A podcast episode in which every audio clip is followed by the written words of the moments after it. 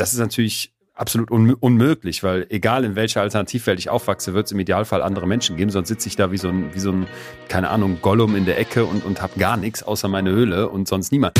Das sind Fragen, da erinnere ich mich, die habe ich äh, mir in eurem Alter auch gestellt. Aber äh, irgendwie ist das jetzt, also der Bereich ist ziemlich weit weg und vielleicht habe ich es auch so oft gemacht, dass ich auf Leute zugegangen bin, um meine Angst vor denen zu überwinden, dass ich es mittlerweile liebe nennt mich doch nicht Stimme einer Generation und auch nicht wichtigste oder wie auch immer Feministin des Landes, sondern einfach, ich bin erstmal ein Girl und dann kann ich euch ja auf der Ebene enttäuschen oder nicht enttäuschen.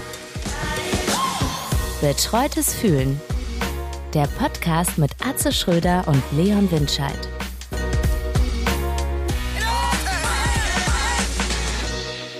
Atze Schröder, bonjour und herzlich willkommen. Vier Jahre betreutes Fühlen.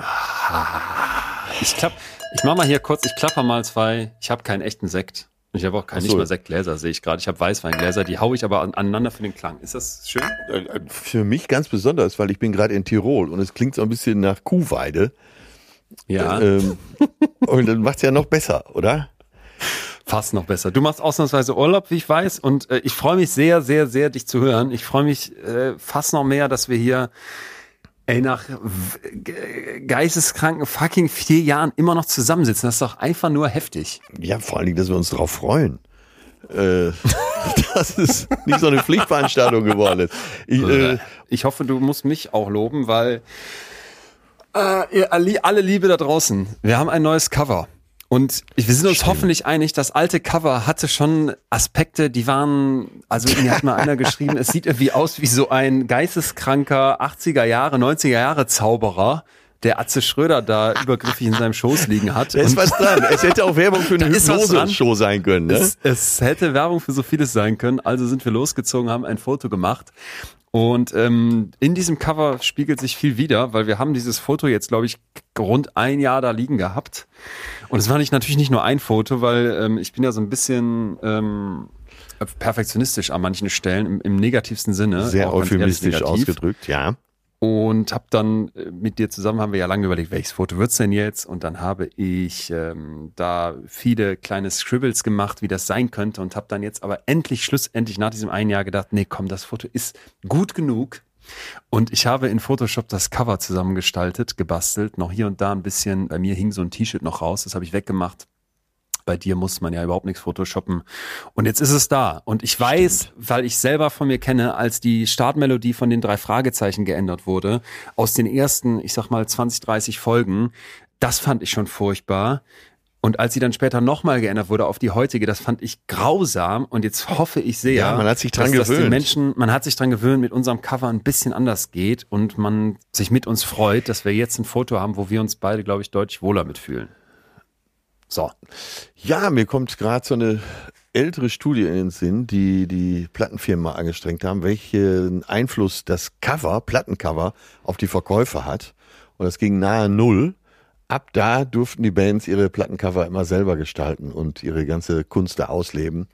Und ich vermute mal, bei uns ist es auch so ein bisschen so. Das soll deine Arbeit nicht schmälern. Ist auch schön, dass du es gemacht hast dass der Chef hier nochmal selber anfasst.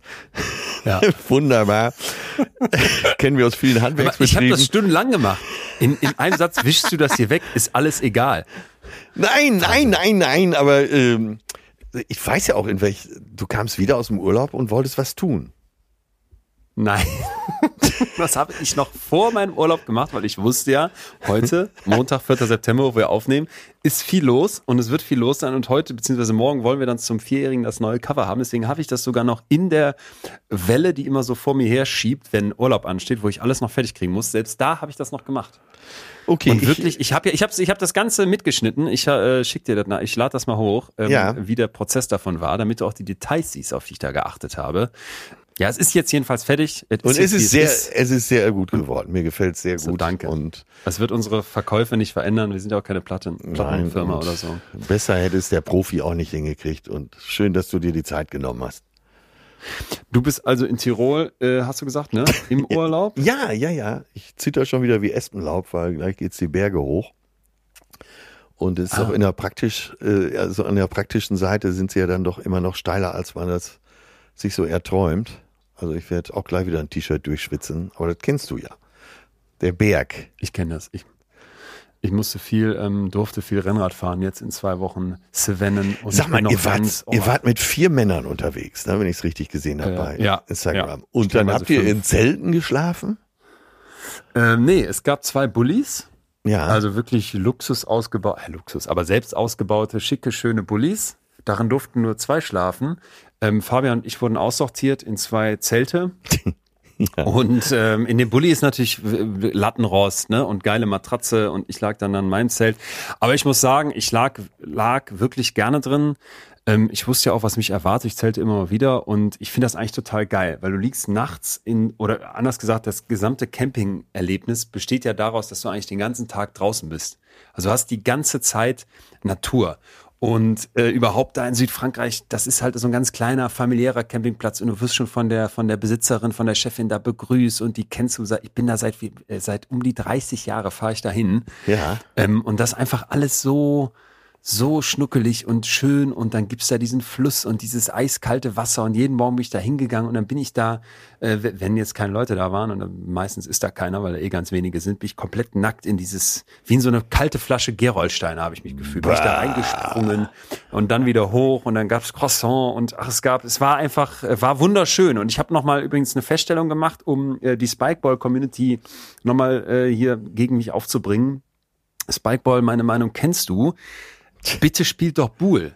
Buhl ist so viel weiser, so viel schöner. Es hat alles, was du bei Spikeball hast. Du hast auch das Gefühl, dass du sportlich aktiv geworden wärst, obwohl du überhaupt nicht sportlich aktiv geworden wärst.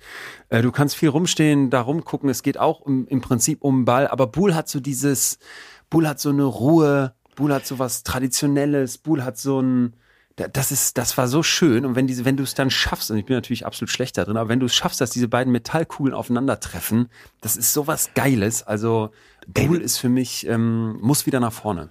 Weg mit diesen ganzen neuen Spikeball, Plastikkram, äh, Trampolin, wo du den Ball auf. Alt, drei alte Metallkugeln reichen. Ey, du sprichst mir aus der Seele. Aber dann heißt es, danach heißt es dann irgendwo in so einem kleinen Café äh, den Pastis trinken, so kurz vor Mittag. Genau. Ja. Aber äh, in meiner Vorstellung kommt da nirgends ein Zelt. Also das, ne? da kommt ein, äh, wird, ein schönes Ja. kleines Hotel äh, und äh, von mir aus auch ein kleines Zimmer, in dem nur wirklich Liebende Platz haben. Aber ja, hatten wir doch schon mal. Ne? Camping ist die eigene Verwahrlosung als Erholung zu empfinden. Und äh, wenn du jetzt schon auf Bowl wieder um switcht, dann solltest du vielleicht beim nächsten Mal irgendwie da die französische Hotellerie unterstützen. Ich Nein, aber, nein, nein, das ist, ja, das ist, ich glaube, wenn dein Leben überfrachtet ist und wenn du eh, wir sitzen noch alle da, wir haben ja hier mal über Marie Kondo gesprochen in irgendeiner Folge und dieses Ja, ja. Ausmisten und weg. Im Zelt hast du ja nix. Und und ich, und ich lag dann da und ich hatte auch sehr romantische Momente, ich hatte auch sehr bizarre Momente, ich war lag da alleine im Zelt und ähm, ich weiß, an einem, an einem Abend, kennst du das, wenn so hinten in deinem T-Shirt so dieses, äh, dieses Ticket, dieses, dieses Etikett so ein bisschen kratzt. Und dann habe ich mich so hin und her bewegt und dachte, boah, das, das, oh, das fühlt sich auch komisch an. Dann dachte ich, jetzt bildest du dir jetzt ein, jetzt bleib mal ganz ruhig da liegen. Und irgendwann bin ich so richtig panisch in meinem Zelt aufgesprungen. Also man kann ja eigentlich nur drin hocken. Dann die Hab mir Nagelschere. vom Körper gerissen, hab hinten mir auf den Rücken geschlagen und habe einen riesenhaften Käfer in der Hand gehabt. Und der hat einfach sehr lange unter meinem T-Shirt da mit mir gelebt scheinbar und, und sich bewegt. und ich dachte die ganze Zeit, du bildest dir das ein. Ähm, und das war, das war Zelt, das war Zelt-Experience. Zeltromantik war, als ich dann da lag, abends. Und in den Bergen, da gibt's natürlich vereinzelt Regentropfen. Und dann lag ich da und dachte, als es so tröpfelte, boah, das ist so schön. Du liegst jetzt hier in deinem Zelt und du erlebst so richtig so einen Bergregen hautnah mal mit und bist so richtig, bist so richtig in der Natur und angekommen. Und ich genoss das und dachte dann, jetzt regnet es noch mehr, aber es war relativ schnell vorbei, war nur so ein paar Tropfen. Am nächsten Morgen wache ich auf, komme aus meinem Zelt raus, denke, was stinkt hier so? Hat mir so einer von diesen verdammten Campingplatzhunden komplett an die Tür gepisst. Und ich, ich lag da und genoss das als Bergring, aber in Wirklichkeit war es Hundepisse. Das war Zelten. Absolut, Sehr, sehr schön. Absolut traumhaft. Ich werde hier gleich mal gucken, wo ich in diesem herrlichen Hotelzimmer ein Zelt aufbauen kann. Drinnen natürlich. Aber, äh, aber wo wir gerade bei Eigenarten sind und ihr wart ja mit dem Fahrrad unterwegs, habt euch die Berge hochgequält, seid runtergefahren, wieder hochgequält, runtergefahren. Wunderbar, kann ich gut folgen. Hier, wo ich gerade bin, in Tirol, gibt es Downhill. Das heißt, man nimmt sein Fahrrad, lässt sich mit dem äh, Sessellift oder was auch immer da den Berg hochkutschieren und fährt dann runter. Und ich hätte nicht gedacht, dass ich in meinem Leben noch mal was entdecke, was unter E-Bike kommt. Also das ist jetzt wirklich, und das Ganze noch als Sport abzufeiern, ist doch wohl der, die Ja. Krönung, oder? Ja. Also wenn man Und da dann jetzt nur hochfährt und dann mit dem Lift runter, okay. Aber die Richtung. Und gestern Ja, habe ich auch schon direkt den ersten Okay, gesehen, der verstehe. sich voll auf die Fresse gelegt hat und den gar nicht mehr weiterfahren konnte. Also wie Ja, gesagt, ich muss schuldig bekennen, dass ich das einmal gemacht habe. Nicht mit dem Lift, das wäre mir jetzt auch eine Nummer zu. Aber wir haben in, in, im Urlaub in, in äh, Südamerika das mal mit so einem Jeep, da wurden wir da wirklich hoch ins Gebirge gefahren und durften dann mit so einem Guide runter. Das war, das war geil. Das war leider geil, Atze. Tut mir leid. Wahrscheinlich geht's den Spikeball-Spielern ähnlich. Die hören uns hier haten und denken, nein, es ist total geil. Es ist eigentlich total, es macht so einen Spaß, dieses kleine Bällchen auf dieses Trampolin. Ja, okay, jeder nach seiner Fasson. Aber darum geht's ja heute auch gar nicht. Wir haben Jubiläum, äh, wir erfreuen uns aneinander und hatten uns einen Gast gewünscht für unsere Sendung, eine Gästin. Und die hat auch sofort zugesagt. Ist das nicht wunderbar? Das war wirklich, das ist fantastisch. Und deswegen freuen wir uns unglaublich, dass wir heute hier zusammen die nicht echten Sektgläser aneinander hauen können. Und ähm, Entschuldigung, muss man Sophie Passmann überhaupt vorstellen? nee. Autorin, Moderatorin, hat vor ungefähr vier Jahren mit ihrem Buch Alte weiße Männer für echt Furore gesorgt. Hat gerade ein neues Buch geschrieben, das heißt äh, Pick Me Girls. Und sie hat von vornherein gesagt, sie kommt nicht zu uns, um Werbung für das Buch zu machen, sondern um sich einfach nett mit uns zu unterhalten. Und da ist sie uns natürlich noch mehr willkommen. Ja, freut euch mit uns auf die großartige Sophie Passmann.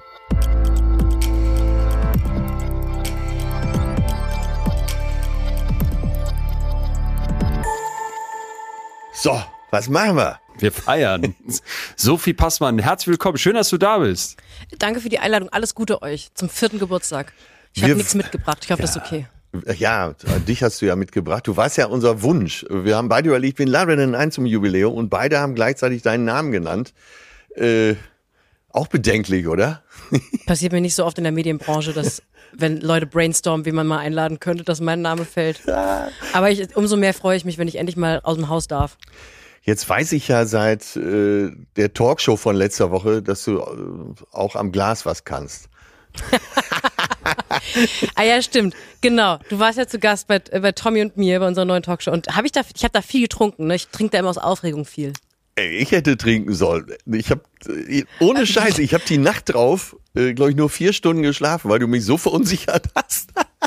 Ich hab, hab ich dich Ja, verunsichert? ja, du hast, Warum? Eben im Vorgespräch war er richtig, er war doch richtig hippelig. Das kannst du dir kaum vorstellen. ja. Moment, was habe ich denn gesagt? Nein, du ist- also äh, so im besten Sinne äh, war ich verunsichert, weil ich glaube, du stellst einfach andere Fragen, als äh, man es so gewohnt ist und hast mich dahingehend erwischt, weil du ja immer wieder zu meinem Programm gefragt hast und wie sich das jetzt verändert, äh, wo ich ja auch in der Öffentlichkeit etwas mehr aufmache.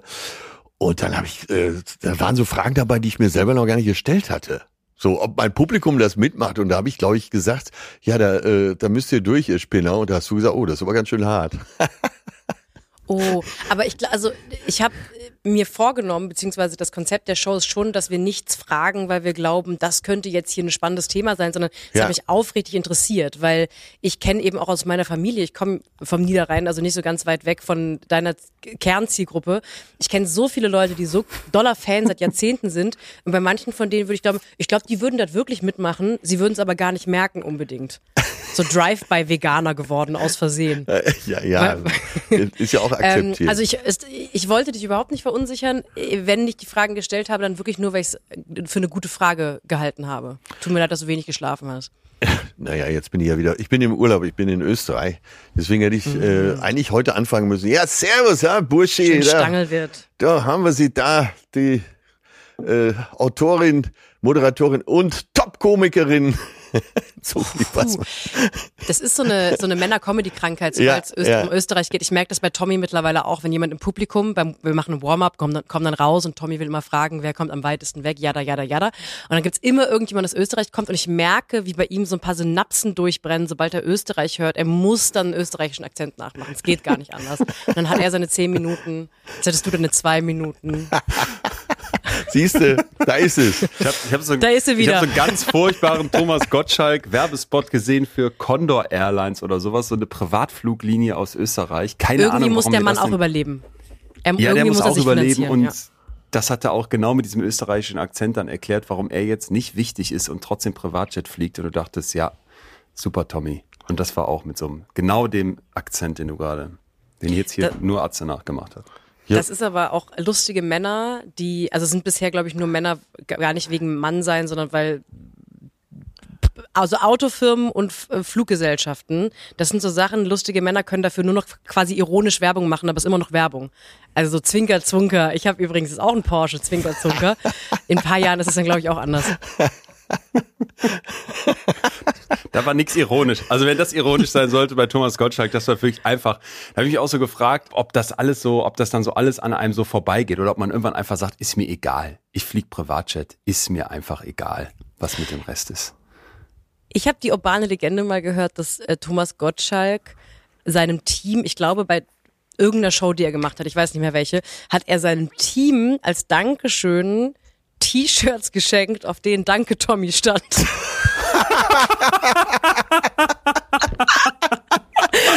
das nicht die beste Sache aller Zeiten? Ich wollte nochmal Danke sagen, Tommy. Danke. Ah, hier, Ja, ich habe dem Atze auch sehr- so ein schönes Hey, äh, schön. Päckchen geschickt zu unserem Vierjährigen und da stand einfach ganz groß drauf, danke Leon, auf so, einem- auf so einem Badehandtuch. Das kannst du jetzt immer hinlegen, wo du hingehst. danke, Ah, Danke Tommy. Äh. Ja, glaube ich sofort. Ich weiß, äh, er hat doch mal so eine vorabendtägliche Show gemacht für die ARD. Und im Rahmen dieser ganzen Geschichte war, er wohnte auch über dem Studio da in Berlin. Und da war ich mal in deiner Wohnung und es hängen nur Bilder von ihm in seiner eigenen Wohnung. Und, Bei mir auch. Und da Nur muss Bilder man von Tommy Gottschalk. von Tommy Gottschalk, ja. Und da muss man erstmal hinkommen, oder?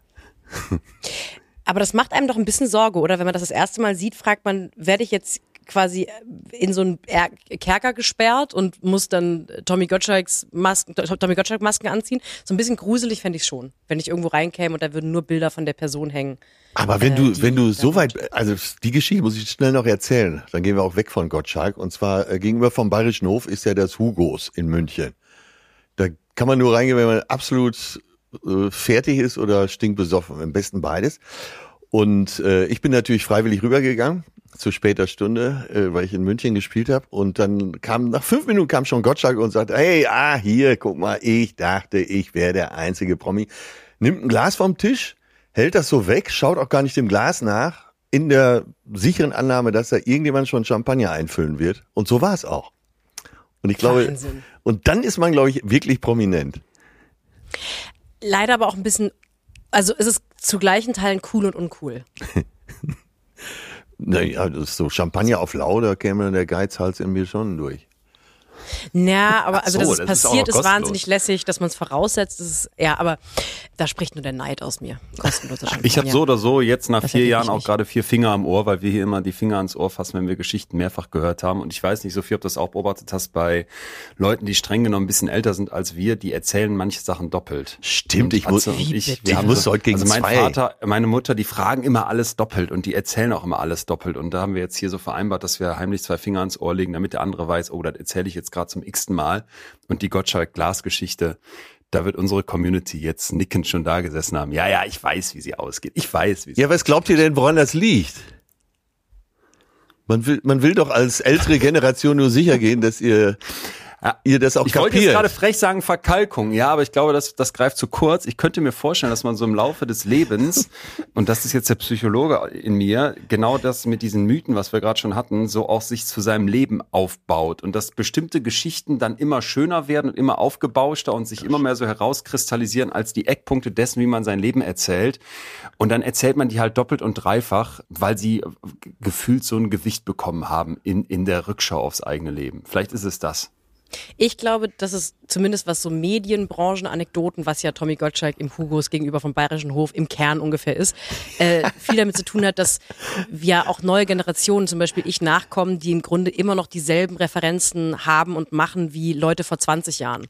Weil, dass ich jetzt mit 29 mich hier hinsetze mit euch und quasi als zweite Person Tommy Gottschalk nenne, hat ja auch ein bisschen damit zu tun, dass so viel Neues dann eben doch noch nicht nachgekommen ist. Also ich hänge auch immer noch im alten Fernsehen gefühlt. Damit will ich sagen, Atze wiederholt sich nicht, weil er nur zwei Geschichten hat, sondern ich bin schuld. Guck mal, ich bin- ich habe genug Paartherapie in meinem Leben gemacht, um zu wissen, dass das jetzt total, dass er der richtige Weg raus ist. Das reicht mir. Sieh mal. Habe ich gestern Abend von meiner, Schuhe Freund, anzuziehen. Von meiner Freundin auch schon gehört. Wenn wir uns da jetzt hinsetzen würden, dann würdest du irgendwann Zacapa rumbestellen und würdest erzählen, dass er aus Guatemala kommt und 20 Jahre in Eichenfässern lagert und dann nochmal drei Jahre. Und es stimmt, natürlich hätte ich das erzählt. Deswegen habe ich nicht getrunken gestern. Oh. Aber das ist, das finde ich ja so süß, auch ein bisschen. Ich finde es bei Paaren ganz anders niedlich als in so beruflichen Kontexten, wenn man weiß, das erzählt er jetzt, da freue ich mich drauf. Wenn er, ja, ich, also ich mag sowas immer ganz gerne. Siehst du, Leon, da hörst du es. Guckst du, da guckst du blöd in der Wäsche, nein, Leon, es, ne? hat, es hat was. Es hat ja auch was von, es hat ja auch was von fast zum Traditionsgefühl, wenn ich hier Geschichten doppelt höre. Und es ist mir auch schon passiert insofern. Ja, die Kunst Ähm, besteht doch aber unter eine Freunden Frage- darin, so zu tun, als hätte Ja, man sie ja. noch nie gehört. Klar, klar. Deswegen ja nur der Finger. Deswegen nicht das vorwurfsvolle, ey, das hast du schon hundertmal erzählt, sondern so für dich so der kleine äh, Fingerzeig am Ohr. Vorsicht, das könnten hier viele am Tisch schon hundertmal gehört haben. Es ist ja auch alles in Maßen. Äh, Sophie, wir stellen hier am Anfang immer eine Frage, die müssen wir dir jetzt auch stellen. Was ist dein Gefühl heute? Mein Gefühl heute ist kränklich. Da. Ich war das ganze Wochenende krank ähm, und bin heute das erste Mal so wieder an dem, dieser Tag, das erste Mal aus der Krankheit, wo man zwar schon wieder kann, aber merkt, das war doof, dass ich jetzt schon gemacht habe. Also ich werde gleich in die Stadt gehen, irgendwas erledigen müssen und dann werde ich nach einer halben Stunde so leicht kaltschweißig wieder ins Hotelzimmer gehen und mich hinlegen. So fühle ich mich heute. Ja. Wie ist euer Gefühl heute? Äh, Ich komme frisch aus dem Urlaub. Ich habe äh, jetzt zwei Wochen im Zelt geschlafen. Mir ist natürlich an Tag eins, weil ich gerne auf harten Matratzen schlafe, diese Decathlon Luftmatratze, die ich so voll prall aufgefüllt habe, in diesem Zelt, was eigentlich im Schatten stand, was dann aber mittags, als ich vom Fluss wieder kam, in der prallen Sonne stand, natürlich diese Matratze an mehreren Stellen geplatzt. Dann habe ich die so ganz erbärmlich versucht, mit so Fahrradflickzeug wieder äh, hinzukriegen. Das hat nicht geklappt und ab dieser Nacht schlief ich auf so einer einmühstarken Yogamatte von meinem Bruder, der Liegestuhlunterliege von Unterlage von meiner Mutter und der und so einer ganz ganz dünnen Wandermatratze. Also es machte so insgesamt vielleicht zweieinhalb Zentimeter aus und das war steinhart und deswegen habe ich mich jetzt sehr gefreut, diese Nacht mal wieder in einem richtigen Bett zu schlafen. Ich habe auch wirklich zehn Stunden, wenn auch mit absurden Träumen, am Stück geschlafen und das ist ein so geiles Gefühl und so fühle ich mich gerade. Das ist ein richtiger Selbsthassurlaub. Ja, aber wirklich. Ja. ja. Für, Sadom, Ja, für, für, eine- für eine. Sadomaso-Dienstleisterin fehlt das Geld, deswegen gehe ich zwei äh, Wochen wandern ohne Ausrüstung. Exakt das.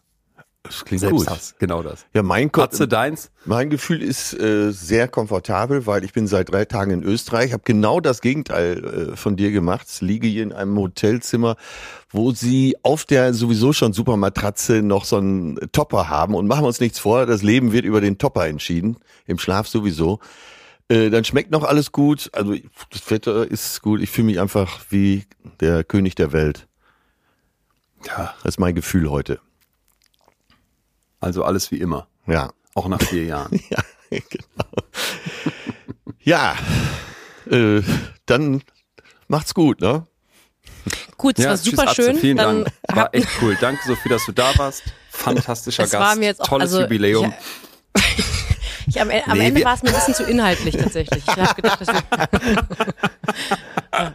Das Ja, kommt jetzt, ja- das kommt jetzt, weil wir haben uns so richtig, ich, also ich habe mich, mich ähm, gestern im Zug, weil ich das so kurzfristig erst bekommen hatte, sonst hätte ich schon ganz gelesen, äh, sehr, Natürlich. sehr eingelesen in, in dein neues Natürlich. Werk. Und ähm, ja, da, da kannst du jetzt dann irgendwie schmunzeln oder vielleicht, ich, ich tue mich immer schwer, wenn man irgendwie so positiv sieht, aber ich habe es sehr, sehr, sehr gerne gelesen und ich fand es unfassbar geil geschrieben. Ich habe noch nicht so viele Autoren kennengelernt, Autorinnen.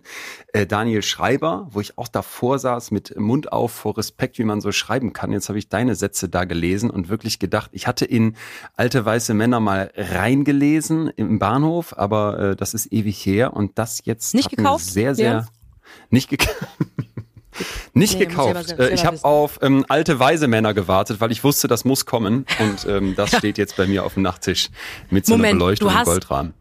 Du hast alte weise Männer von den Nein, lieben Kolleginnen Nena. Brockhaus und Franka Um Liefer gekauft. Und, ach, okay, gut, okay, gut. Habe ich nicht. Ich habe dein Buch und habe da eine Stelle. Ich habe verschiedene Stellen mir rausgepickt. Ich bin immer so ein bisschen, musst du wissen, hier bei uns der Streber im Team und es gab so einzelne Sätze, wo ich wirklich da saß und dachte, oh mein Gott. Und eine Stelle, die mich ganz, ganz besonders beschäftigt hat, wo Atze und ich auch vorher dachten, da müssen wir mit dir drüber sprechen. Das ging so ein bisschen um dieses, ja, für mich war so die Überschrift das alternative Ich oder so eine, du hast das, glaube ich, theoretische Version von mir selbst genannt. Es gibt so eine theoretische Version von mir selbst. Und dann hast du ähm, ganz am Anfang hier geschrieben, ich habe mich damit abgefunden, dass mein Leben als Frau ein ständiges Ausprobieren und Scheitern bleiben wird, ein Korrigieren und Entschuldigen. Es gibt nicht die perfekte Frau, es gibt die Frau, die ich eigentlich wäre, nicht. Was es gibt, ist ein ständiges Dazwischen. Und auf der anderen Seite weiß ich, dass da eine theoretische Version von mir ist, die ich eigentlich sein sollte. Da, das fand ich total spannend, weil dieses, es gibt so eine theoretische Version von mir. Bei dir ist es jetzt, glaube ich, auch ganz stark aufs Frausein bezogen. Ich dachte aber sofort, kenne ich das nicht auch? Kenne ich nicht auch dieses Leben, was ich hätte theoretisch leben können? Wisst ihr, was ich meine? Ja, ich habe auch, also das Buch handelt wirklich vom, vom Frauwerden, aber als ich das geschrieben habe, habe ich schon im Grunde genau das gleiche gedacht wie du. Es ist etwas, was nicht nur auf Frauen bezogen ist. Ich wollte es nur bezogen auf Frauen schreiben, weil ich da mich besser auskenne als beim Mann sein. Ich glaube, worauf du abzielst, ist dieses, dieser Gedanke, ich kenne das von ich, äh, ich kenne das von Leuten, die aus irgendwelcher Art entweder Scheidungskind oder äh, ein Elternteil früh verstorben oder so, dass die wenn die Kinder bekommen, dass sie sich irgendwann fragen, was könnte ich eigentlich für ein toller Elternteil sein? wenn ich denn damals glücklich, also wenn ich eine ganz glückliche Kindheit gehabt hätte. Und ich glaube, das ist im Grunde genau das gleiche wie bei dem, bei dem Buch, bei dem Zitat, was du gerade vorgelesen hast. Dieses, hätte ich nicht als Mädchen und als junge Frau, wie jede andere Frau auch, eine Million Sachen gezeigt bekommen von der Gesellschaft, die an mir nicht gut genug sind oder wo ich irgendwie lieblicher oder schöner oder feiner oder schlauer oder weniger schlau sein sollte, was wäre ich dann eigentlich für eine Person? Und ich glaube, das ist im Grunde eine Frage, die sich jeder stellt und ich habe sie mir in dem Buch gestellt und da bin ich aber sehr beim Frau sein oder Frau werden geblieben, weil ich einfach gemerkt habe, es gibt so eine Million Herausforderungen, wie man als Frau vermeintlich dann auch sein soll oder nicht sein soll. Und es gibt sehr wenig Raum für einfach mal sagen, ah, ist mir auch egal jetzt. Ich möchte jetzt, ich möchte jetzt einfach mhm. diese Sachen machen, ohne mir anhören zu müssen, warum ich eigentlich äh, viel besser sein müsste im Frausein.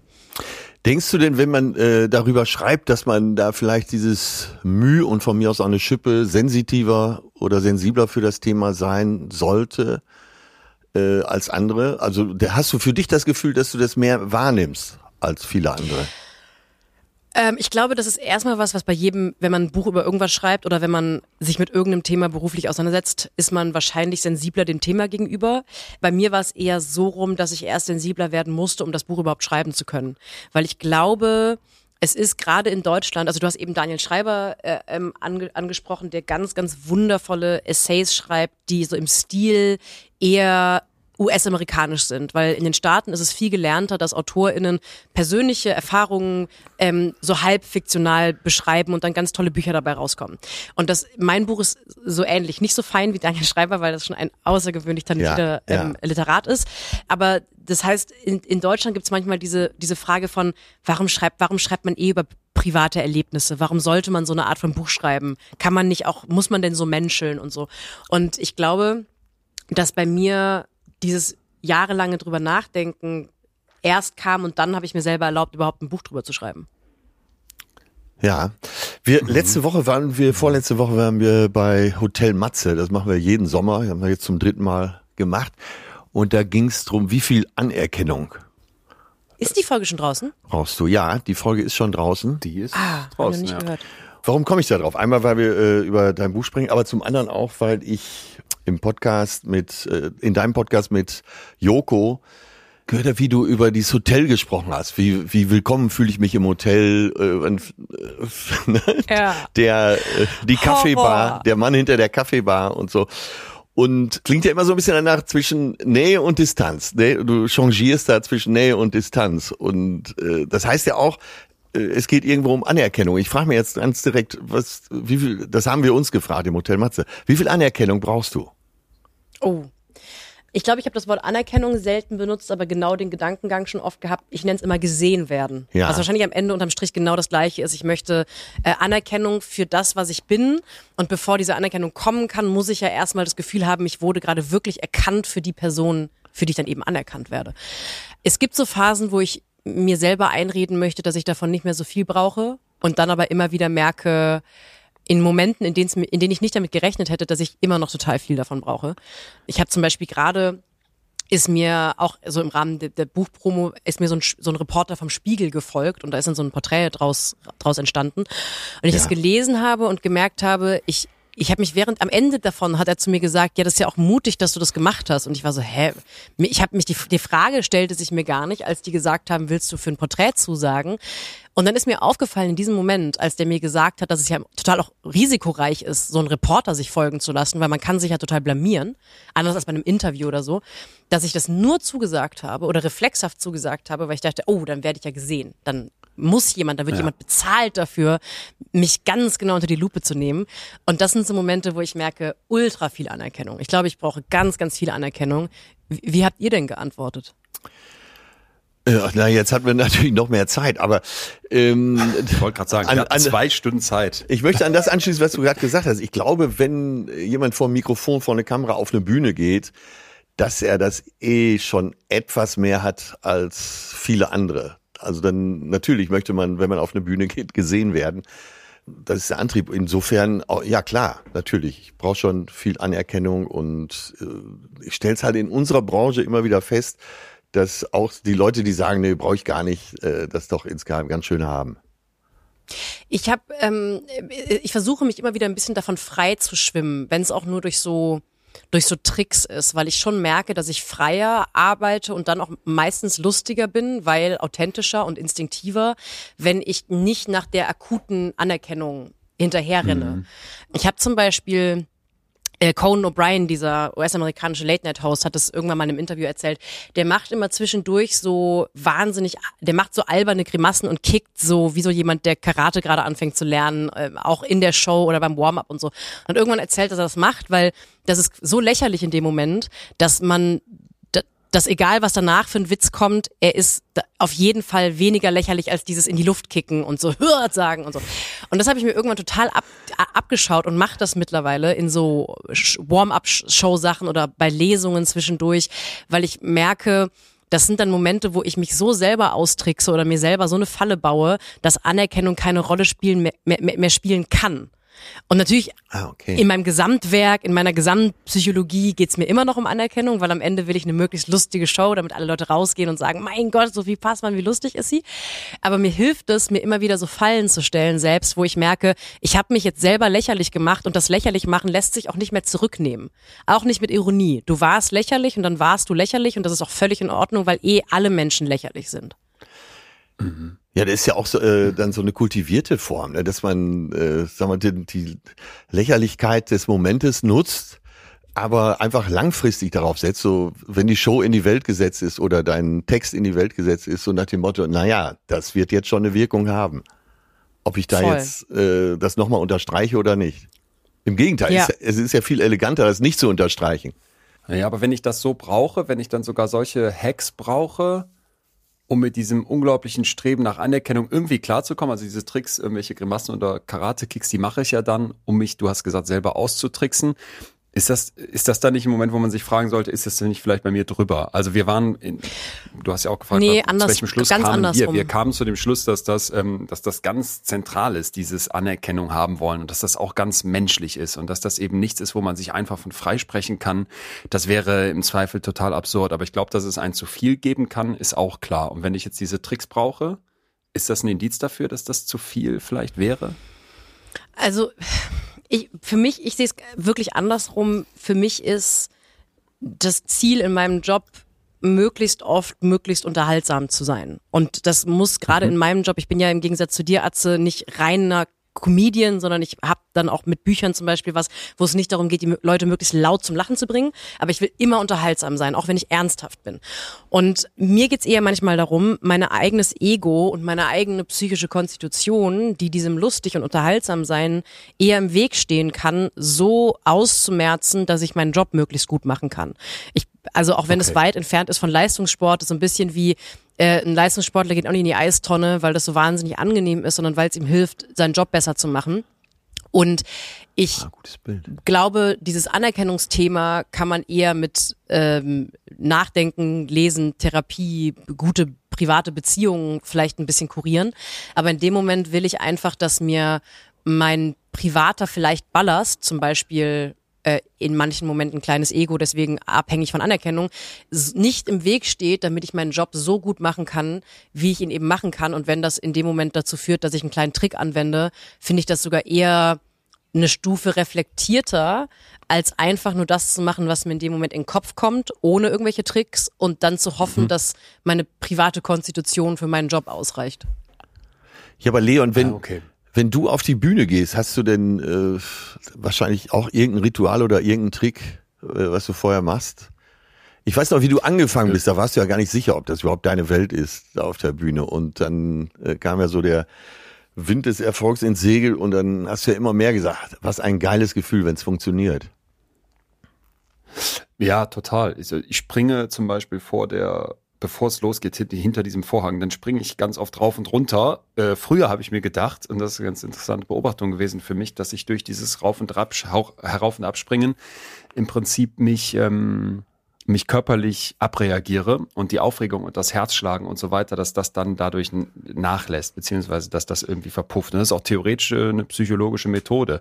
Mittlerweile ist es genau andersrum geworden, dass ich merke, ich, ich will eigentlich diese Aufregung und dieses Hochgefahrensein und auch diesen Herzschlag verstärken, weil ähm, irgendwie so ein Erfahrungs Aspekt dazu gekommen ist, dass das ein bisschen nachgelassen hat. Ich bin immer noch aufgeregt und insbesondere wenn man dann wirklich rauskommt und du merkst, wie ist der Vibe in der Halle und wie ist so, wie ist so das Publikum drauf. Ähm, aber es ist mittlerweile sogar eher so, dass ich versuche, mich in diese Aufregung wieder reinzubringen, weil das eben aus meiner Sicht auf keinen Fall irgendwie abgebrüht und, und so durchtrainiert und, und fertig performt sein soll, sondern es soll eigentlich, ähm, genau wie das, was du gerade auch sagtest, so viel so ein, so ein Stück weit ähm, ähm, eine ne, ne, ne Top-Leistung sein, aber dafür gehört für mich eben auch, wenn man so psychologische Themen bespricht, dass man, dass man auch ja selber sich, sich wirklich hochfährt und am Start ist und da jetzt nicht rumhängt. Also das ist für mich das Eisfass. Ich habe ähm, äh, dieses Lampenfieber beschreibst du dir im Grunde, ne? Dieses Ja, schlagende genau. Herz und so. Ähm, ich habe das jahrelang ein ganz komisches Verhältnis zu Lampenfieber gehabt, weil ich glaube, jeder Mensch, also ich hoffe, Arzt sagt jetzt nicht nein, auf gar keinen Fall. Also Lampenfieber wird von vielen Menschen, die auf die Bühne gehen, als was grundsätzlich Gutes beschrieben, oder? Bist du komplett anti-Lampenfieber, Atze? Ja, tatsächlich. Ich, äh, Wirklich? Ich, Oh nein, ich, würde, ehrlich? ich würde gern was anderes sagen.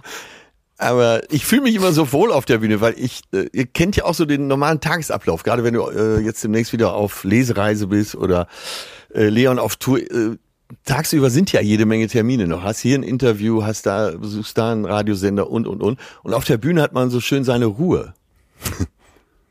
da quatscht einen keiner an.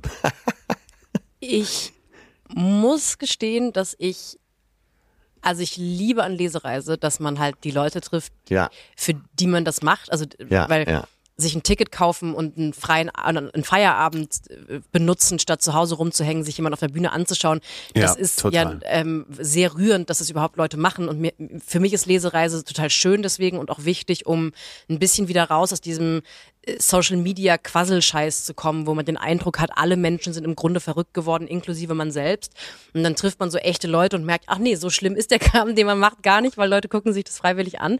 Aber alles darüber hinaus an Live-Auftreten hasse ich. Ich bin noch nie gerne live aufgetreten. Ach, okay. Also ich bin, ähm, das ist eigentlich ein schöner Gedanke mit diesem, man hat seine Ruhe, weil das stimmt, in den eineinhalb Stunden ist man quasi zu 100% selbstbestimmt. Das ist ja auch nicht so oft, dass sowas passiert. Aber ich mag das auf Reise sein nicht. Ich mag das im Hotellleben nicht. Ich mag auf die, der Moment vor der Bühne. Ich mag auch diese Stunde, die man backstage wartet nicht. Deswegen bin ich vielleicht auch dann, ähm, ich, also äh, ich mach's eher aus Metagründen gerne, aber deswegen bin ich wahrscheinlich auch doch die falscheste, um über äh, Rituale vom Auftreten zu sprechen. Und hast du Hoffnung, dass es noch kommt? Dies- Dieser Nee, Riesenspaß glaub- an der ganzen Sache, auch mit dem Reisen und in Hotels sein und äh, jeder sagt so alle fünf Minuten, Sophie, wie geht's dir? Möchtest du was trinken? Oh, das, ist das nicht der Horror, dass man die ganze Zeit send also das ist ja so eine komische paradoxe Situation, Ja, dass ja. jeder Mensch, dem man auf Tour begegnet, wird dafür bezahlt, in irgendeiner Form es einem gut zu machen. Ja. Und das aber im Grunde dazu führt, dass man pausenlos Entscheidungen treffen muss. Und das ist so, äh, ist natürlich maximal undankbar auf eine Art, weil wie schön ist es, wenn 15 Leute einen fragen, hast du alles, willst du was trinken, brauchst du eigentlich noch was? Aber ich sitze die ganze Zeit da und ich möchte eine Höhle, ich möchte eine Höhle, ich möchte mal eine Stunde nichts gefragt werden. Ja. Ähm, ich glaube nicht, dass es noch kommt. Ich glaube aber, dass ich mich dran gewöhne und es weniger negativ stressig wird, sondern vielleicht äh, irgendwie eine Art von Job, ein Aspekt meines Jobs, den ich dann einfach annehme als gehört dazu, muss ich machen, will ich auch auf eine Art machen. Ja.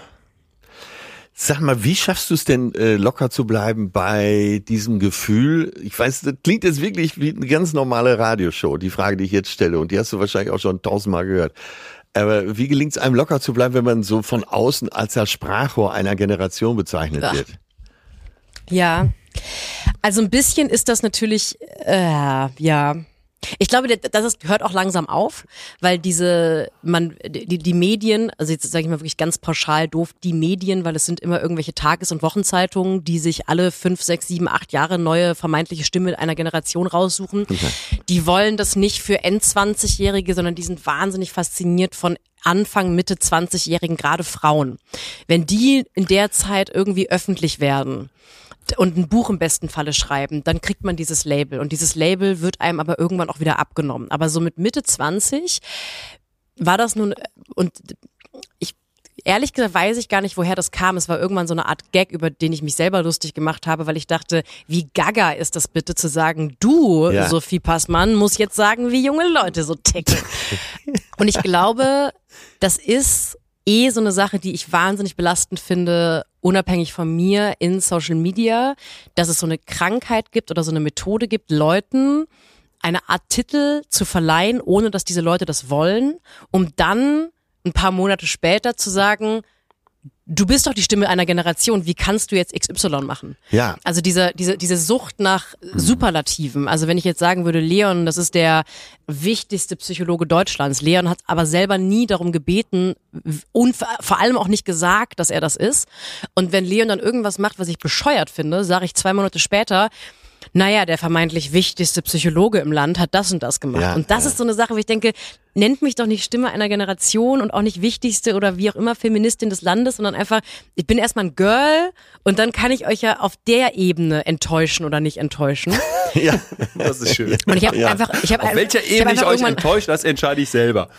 dieses, genau, ja Das wirklich ist ein guter Satz. Das ist ein guter Satz. es ist ähm, die- dieses äh, diese komischen diese superlative Geilheit von Medien ist ehrlich gesagt wirklich ein bisschen belastend, aber Ja. die kennt ihr wahrscheinlich ganz genauso, weil das ist nichts, was mit mir zu tun hat oder mit Stimme einer Generation. Ich bin irgendwann einfach damit so umgegangen, dass ich mich drüber lustig gemacht habe und dass ich angefangen habe, auch so Sachen zu sagen wie, also da habe ich angefangen so zu twittern, ich als Stimme einer Generation muss euch sagen, Red Bull zuckerfrei ist geiler als Red Bull mit Zucker. Und dann wurde das irgendwann so albern, dass klar war, man kann damit gar nichts mehr anfangen mit diesem Label und dann haben sie mich irgendwann in Ruhe gelassen. Red Bull zuckerfrei ist übrigens auch geiler als Red Bull mit Zucker, nur falls jemand jetzt auch meine Meinung als Stimme einer Generation also möchte.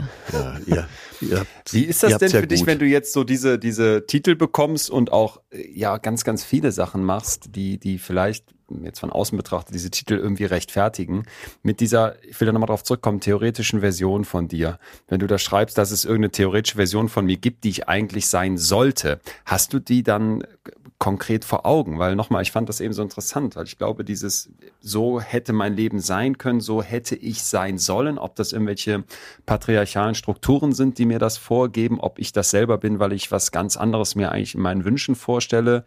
Ähm, Hast du das für dich, so diese theoretische Version, dass du die auch benennen kannst? Sie Lebt wird auf jeden Fall klarer. Also Ja. sie, sie war bis vor ein paar Jahren nur so eine vage Idee. Das habe ich dann immer daran gemerkt, dass ich mir so Vorbilder gesucht habe und dann, das waren natürlich vor allem Frauen, weil ich glaube für Frauen, äh, also das ist glaube ich normal, dass man sich Vorbilder in dem eigenen Geschlecht sucht. Und das waren immer Frauen, die hatten so ähm, Charaktereigenschaften, Gemeinsamkeiten, die ich total bewundert habe. Das waren meistens so Autorinnen, Künstlerinnen, Musikerinnen, die äh, auf eine Art wahnsinnig selbstbewusst gleichgültig durch die Welt gegangen sind. Und ich gemerkt habe, ich finde es faszinierend, weil das überhaupt nicht mit mir resoniert. Das ist etwas, was ich zwar gerne hätte, aber gar nicht habe. Ich durchdenke alles 14 Mal. Mir ist überhaupt nicht egal, was die Leute über mich denken. Und da habe ich gemerkt, es gibt so eine Idee davon, was eine theoretische Idee von mir ist. Und erst in den letzten Jahren, was auch wirklich viel mit durch Therapie verstehen, was bei mir so abgegangen ist in meinem Leben zu tun hatte, habe ich begriffen, woher gewisse Eigenschaften an mir kommen, die sich immer schon komisch an mir angefühlt haben. Also ich habe zum Beispiel so eine, eine sehr große, ich bin sehr sensibel meiner Umwelt gegenüber. Ich kann Stimmungsschwankungen und Kleinigkeiten mitbekommen, was natürlich automatisch dazu führt, dass man sich um diese Kleinigkeiten verhält. Also zum Beispiel in der, in der, wenn ich dann so eine Show moderiere, Atze, wie wenn du zu Gast bist, dann kann ich das gar nicht abstellen. Ich merke dann, wenn einer der Gäste sich kurz langweilt oder das Gefühl hat, ich werde gerade nicht genug angesprochen und wenn ich danach mit äh, Tommy, meinem Co-Moderator, spreche, merke ich, der hat das überhaupt nicht mitbekommen. Und langsam verstehe ich zum Beispiel, dass diese, diese Hyper-Awareness nichts ist, was man einfach hat oder nicht hat, sondern hat auch viel mit dem Umfeld, in dem man groß geworden ist, zu tun. Hatte ich das Gefühl, ich muss immer mitbekommen, was in meinem Umfeld passiert, weil ich sofort mhm. darauf reagieren können muss, was in meinem Umfeld passiert. Und je mehr ich das verstehe, woher das kommt, diese und woher und je mehr ich verstehe, warum ich diese theoretische Version von mir nicht bin, desto mehr kann ich versuchen, sie zu werden, wenn das Sinn ergibt. Ich weiß nicht, ob das ein bisschen wirr war. Ach so, diese theoretische Version ist eine, ist eine Wunschvorstellung. So wäre ich gerne. Mm, ich glaube, was ich im Buch mit der theoretischen Version meine, ist, wer wäre ich einfach ohne fremde Einflüsse? Ja, ohne ja. Gesellschaft, ohne Erziehung, also mit Erzie aber ohne dass Eltern, jeder Mensch hat Knackse, deswegen haben auch meine Eltern Knackse. Ähm, wenn ich einfach in einem luftleeren Raum ich geworden wäre, welchen Charakter hätte ich dann? Welche Charaktereigenschaften hätte ich vielleicht gar nicht oder viel mehr, als ich sie heute habe?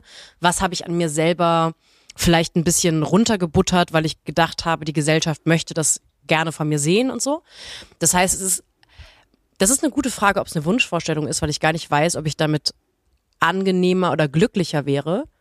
Aber ich finde es faszinierend, mhm. sich zu fragen, was bin ich nur geworden, weil ich glaube, dass andere Leute das gerne sehen würden an mir. Ja, du als äh, Philosophin äh, kennst ja eben den Nietzsche-Ansatz, der sagt, werde der du bist. Philosophin unserer Generation. Äh, Philosoph ja, ja, der wichtigste Philosophin unserer Generation. Meiner Generation. Sorry, das fehlt noch. So. Nein, aber Nietzsche hat gesagt, werde der du bist. So, und da haben wir auch schon äh, öfter mal drüber gesprochen. Und ich glaube, das ist einfach das Schwerste auch, äh, zu seinem Kern vorzudringen und, äh, ja. und, und, und das versuchen wegzulassen, was einen da auch behindert. Ich habe das, äh, dieses äh, Werde, der du bist, ich habe das das erste Mal tatsächlich auch an der Uni kennengelernt, aber nicht von Nietzsche, sondern ich habe in Freiburg studiert, große Heidegger-Uni, weil Heidegger da gelehrt hat. Ja. Und Heidegger hat natürlich, äh, da kriegst du als Erstsemester Philosophie-Studentin, kriegst du da einfach Sein und Zeit, sein Hauptwerk mit 1500 Seiten hingeklatscht und du weißt überhaupt nicht, wie Lesen funktioniert und Bücher auch nicht und musst es halt durch, du musst da durch. Und irgendwann hat mir dann einmal, äh, ich glaube, der Professor gesagt, Heidegger easy kann man zusammenfassen in einem Satz, werde wer du bist. Ja.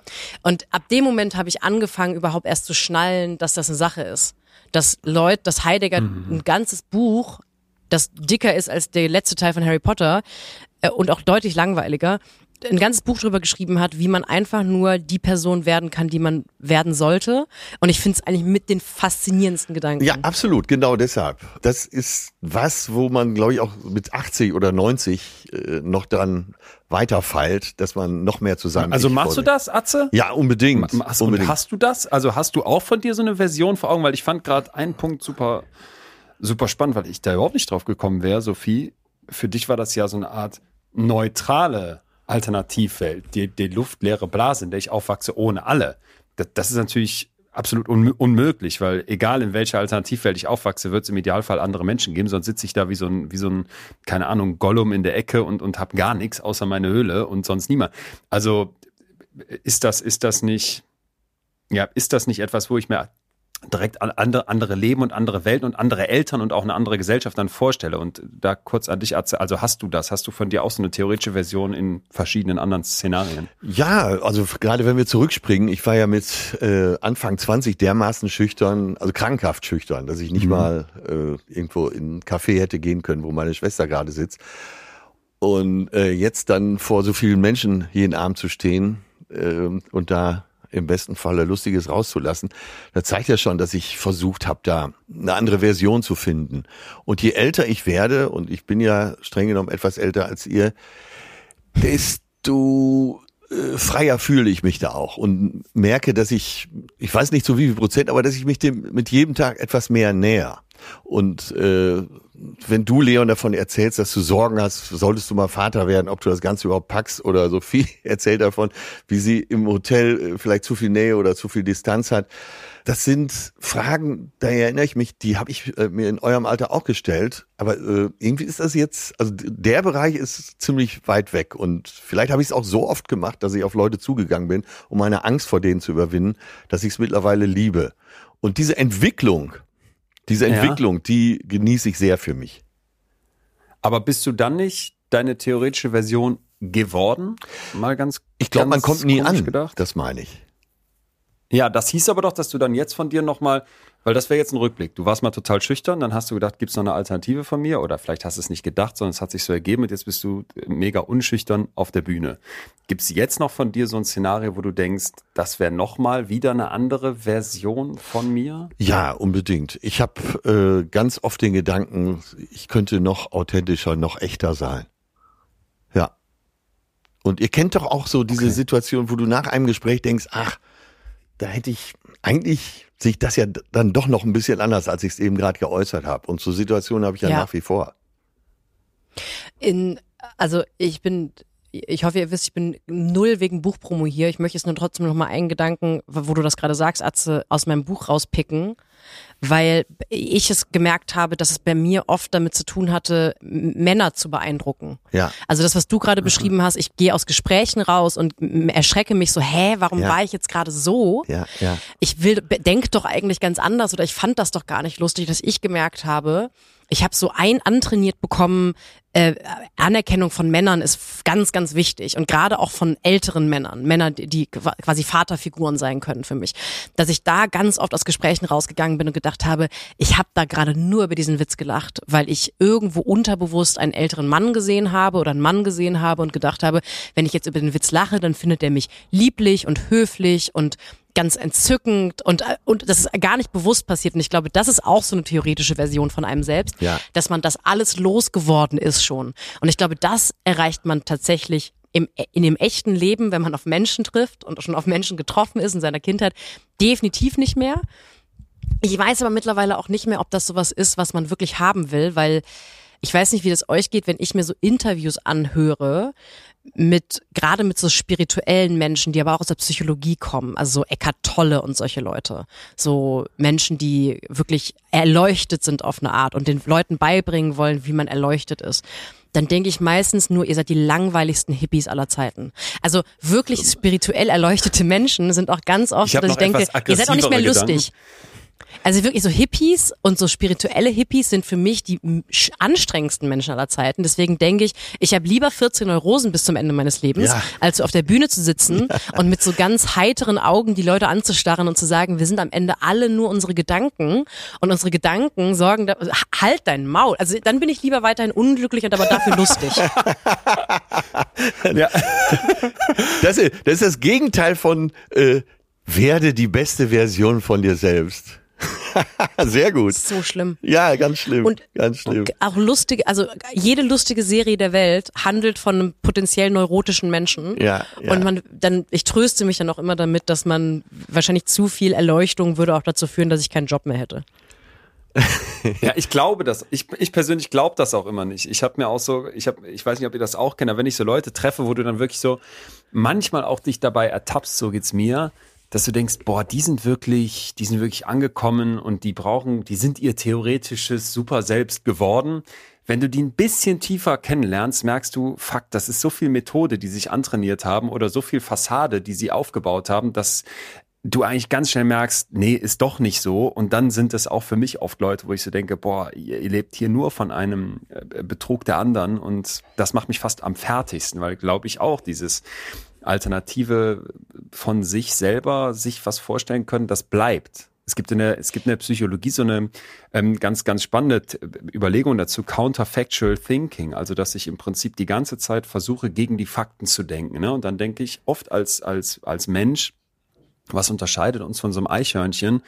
Ja, dieses, ich kann mir eine alternative Welt überhaupt vorstellen. Ich kann mir ausmalen, wie wäre das gewesen, wenn ich in meiner Kindheit an einer Abzweigung ein bisschen anders gegangen wäre oder diese Männer, die mir irgendwie vermittelt haben, so und so hast zu sein, nicht kennengelernt hätte. Das kann das Eichhörnchen nicht und daraus müssen zwangsläufig solche Parallelwelten entstehen, wo ich, wenn auch nur in meiner Fantasie, plötzlich eine andere Version von mir selbst sein kann.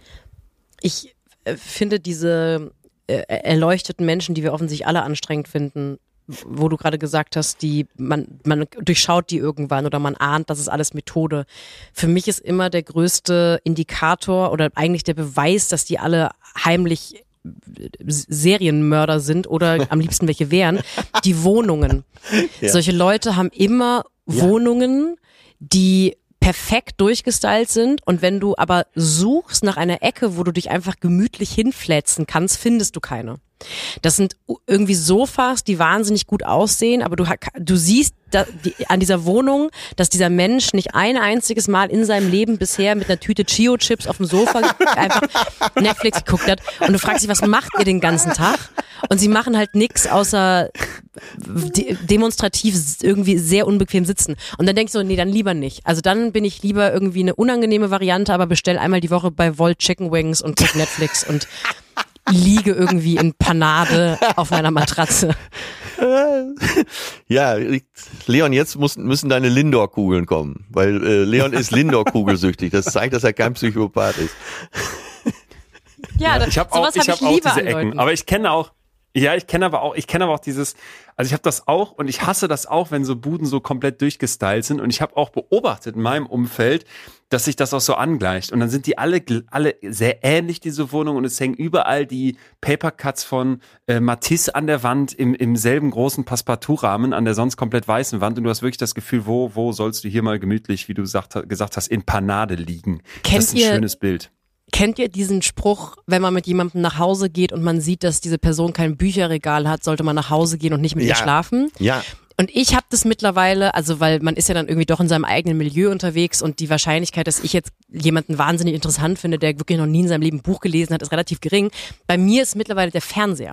Wenn ich zu jemandem nach Hause gehe und sehe, dass diese Person demonstrativ keinen Fernseher hat und ganz stolz darauf ist, keinen Fernseher zu haben, dann gehe ich nach Hause. Weil dieses, oh, ich interessiere mich für das relevanteste Medium der Welt nicht, cool. Mega interessant ja, ja. von dir. Du guckst also nie Netflix. Das ist für mich, das sind so die, ja, oder, oder die haben so einen ganz kleinen alten Fernseher, wo ich denke, wir haben 2023, kauf dir jetzt bitte den, den LCD, kauf dir bitte das, den 35 Zoll LCD-Fernseher, du Arschloch. Ja. Ich möchte, ich möchte Sportschau am Wochenende, dann will selbst ich aus Prinzip Sportschau gucken, obwohl ich noch nie ein Fußballspiel in meinem Leben geguckt habe. Ey, das sind wirklich, also die zweitschlimmsten sind die Leute, die keine Bücher zu Hause haben, mit denen sollte man nicht sprechen. Und äh, wer so im Gespräch sagt, sorry du, ich habe keinen Fernseher, ähm, dann ist Gewalt auch ein probates Mittel. Ja. Ja. Dieses Stolzsein Ich fühl darauf, dass man so keine ein bi- Popkultur Ich fühle mich so ein konsumiert. bisschen ertappt. Ich immer, Ich fühl mich so Hast ein du bisschen keinen ertappt Fernseher, gerade. Leon? Scheiße. Doch, ich habe einen Fernseher, aber ähm, ich habe zum Beispiel in meiner damaligen äh, Berliner WG, wo in meinem WG-Zimmer einen sehr aufwendig auch einen kompletten Kommodenschrank von hinten aufgesägt, das darin liegende Regalbrett schräg angesägt, so dass der Fernseher da reinpasste, dass ich den verstecken konnte.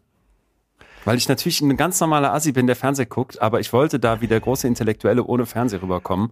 Und heute gibt's ja immer diesen Satz, ja, ich gucke gar kein Fernsehen. Wir haben, wir sagen zum Beispiel immer stolz, wir haben gar kein lineares Fernsehen, weil wer guckt denn lineares Fernsehen? Was ist das Erste, was ich mache, wenn ich in so einem Hotelzimmer bin und es gibt lineares Fernsehen? Ich gucke vier Stunden lang lineares Fernsehen, eine Scheiße nach der anderen und seppe mich durch äh, äh, Kabel 1, das große, das große, da haben die so Paletten, da machen die so Paletten auf, wo irgendwelche Retouren drauf sind. Da gibt's irgendwie äh, Retourenjäger. Dann gucke ich weiter äh, Nord Story, wo die irgendwie mit so einem Kahn über. Also ich gucke dann allen Scheiß einfach so weg und denke mir, boah, es hat sich in dir angestaut. Das kann aber auch daran liegen, dass ich als Kind in einem Haushalt groß geworden bin, wo das schon damals Du bist war, Lehrerkind. keinen Fernseher zu haben. Du bist Lehrerkind. Lehrerkind und da gab es so viel solche Fernsehpappkärtchen mit Minuteneinheiten drauf von 15 bis ich glaube 45, weil dass man eine Stunde guckt, war eh schon ausgeschlossen. Die hat man wochenweise bekommen als Währung und konnte sie dann Horror. abgeben. der Also ich habe ein Horror. sehr schwieriges Verhältnis zum, ja, es ist Ähm, traumatisch gewesen. mit, mit, auf eine Art ist es aber heilsam, solche Geschichten zu hören, weil äh, wie jeder andere Mensch auch, habe ich mit Sicherheit Sachen, wo ich denke, das lief nicht ideal in meiner Kindheit. Ja. Aber ich glaube, wäre ich Lehrerkind und hätte sowas erlebt, dann wäre ich heute, hätte ich BWL studiert und wäre heute in einem, in einem mittelständischen Unternehmen, äh, würde ich äh. Human Resources machen, weil wie kann man denn kein Perfekt. komplett langweiliger Mensch werden, Leon, wenn einem sowas passiert? Wie hast du denn, wie, wie hast du So, das geschafft? Weil das klingt, danke. wie, das klingt wie die schlimmste Als Sache aller Zeiten. abgesprochen. Perfekt, weil das ist nämlich genau sehr, sehr schön. Ich hatte, ich hatte hier gesessen in der Vorbereitung und als ich diese ganzen Impulse bei dir las, dachte ich, so, fing wirklich an nachzudenken und dieses theoretische Selbst von mir. Äh, und dann habe ich gedacht, anders als ihr beide jetzt, ich war gar nicht auf so einer metaphysischen Ebene von einem luftleeren Raum, sondern ich war bei so ganz konkreten Vorstellungen. Und eine war unglücklicher Unternehmensberater mit Magengeschwür. Das wäre ich geworden. Meinst und du? irgendwas kein ja, ich hatte alle alle Weichen in diese Richtung gestellt. Wie glücklich und unglücklich kann ich jetzt nicht sagen, aber ich weiß noch, da meine Mutter mal gesagt, Jung, pass auf, dass kein Magengeschwür kriegst, weil so gestresst und äh, viel da am Arbeiten und so weiter. Und ja, also ich will jetzt auch nicht die alten Kamellen rausholen, sonst hat Atze gleich auch noch vier Zehen am Ohr, aber dieses, dieses, dieses, dieses damalige, einmalige Fernsehereignis und dann plötzlich dieses ganze Geld und der plötzlich andere Werdegang, das war nach wie vor, dass ich da ich habe mich das ja selber danach oft gefragt, wie wäre mein Leben gewesen ohne das? Und, und ich wurde das auch immer wieder gefragt. Da habe ich immer so slappy da abgetan, indem ich in Interviews gesagt habe, ja, kann ich, kann ich Ihnen auch nicht sagen. Ich kann es ja mit, ich habe ja nur dieses eine Leben. Mit was soll ich es vergleichen? Aber in meinem Kopf ging dieses Kino dann natürlich irgendwann schon weiter. Und ich dachte, wie wäre es um mich bestellt gewesen, wenn das nicht so passiert wäre? Und genau das, was du gerade beschrieben hast, dieses irgendwie so einen langweiligen BWLer-Job äh, zu machen, ich, also ich hatte alle Zeichen, alle Marschrouten in die Richtung ausgelegt. Ey, und jetzt stell dir vor, Sophie, irgendwann muss Leon nach Hause fahren, nach Solingen, und seinen Eltern erzählen, dass er einen Podcast mit Atze Schröder macht. Dann kippen die direkt um. Dann mit zitternden Händen haben die noch den, haben die noch den Karton, den, den Fernsehzeitenkarton. Ja. Der fällt dann aus der Hand. Ah, Kind, wie kannst du uns so hintergehen? Konnte man sich das auch aufsparen, weil angenommen, du hättest jetzt als Kind einfach am Sonntagabend Perfekt. schön die ganze Endlich mal Folge Grill den Hensler. Ja. äh, du willst Ja. Grill den Hensler gucken, dauert aber viereinhalb Stunden, weil Ja. äh, Hensler braucht zwei Stunden, bis das Filet mariniert ist. Kannst du dann einfach Genau, über drei nein. Wochen dir ansparen? In meiner Erinnerung konnte man das nicht über Wochen auch ansparen. Man konnte dann irgendwann zum Selbstbetrug greifen. Ich war ein sehr, sehr braves Kind. Ich weiß bis heute nicht wieso, aber ich habe so alle Weil diese Vorgaben warst. von meinen Eltern eigentlich, äh, weil ich Lehrerkind war. Und ich erinnere mich an ein Fußballspiel. Mich hat Fußball auch eigentlich wenig interessiert, aber es muss irgendwie so WM 98 oder so. Irgendwas habe ich da jedenfalls Fernsehen sehen wollen. Und weil ich keine Fernsehkärtchen mehr hatte, habe ich meine Kinderzimmer-Bettdecke geholt, über den Fernseher gehangen und nur den Ton vom Fernseher gehört, weil das war ja nicht verboten. Und ich hatte aber auch direkt so kapitalistische Gedanken, diese Fernsehkärtchen mit Zinsen an meinen Bruder weiter zu verkaufen, äh, dass der mir dann irgendwie danach statt drei Stunden, drei Stunden 15 zurückgeben muss, weil ich noch welche hatte. Ich habe mehr Selbstbeherrschung als der als Kind Jetzt gehabt. dieses äh, Decke auf den Fernseher drauf machen. Ich muss jetzt kurz eine, Ja. eine Abbiegung nehmen, weil diese Assoziation sich in meinem Hirn festfrisst und ich kann nicht weiterdenken, bevor ich sie nicht rausgeplärt habe. Wenn es zu zotig ist, könnt ihr es raus. rausschneiden. Mormonen dürfen ja keinen Sex haben vor der Ehe.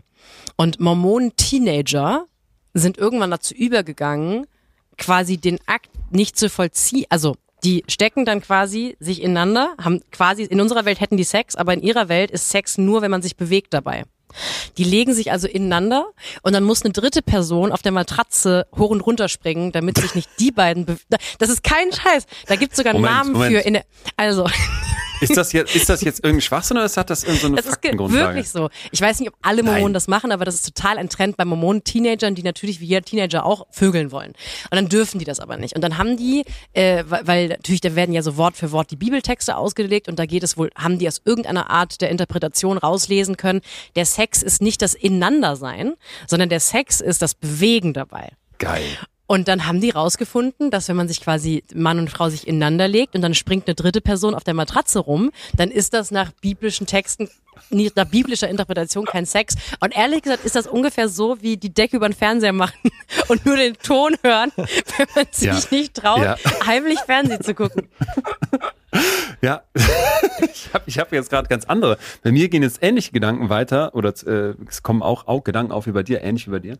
Ob das nicht jetzt die perfekte für mich ist immer so Weihnachtsfeier, so ein Moment des Fremdgehens oder Karneval. Und das, ich stelle mir jetzt vor, wie dann Leute äh, so am, am 5.1.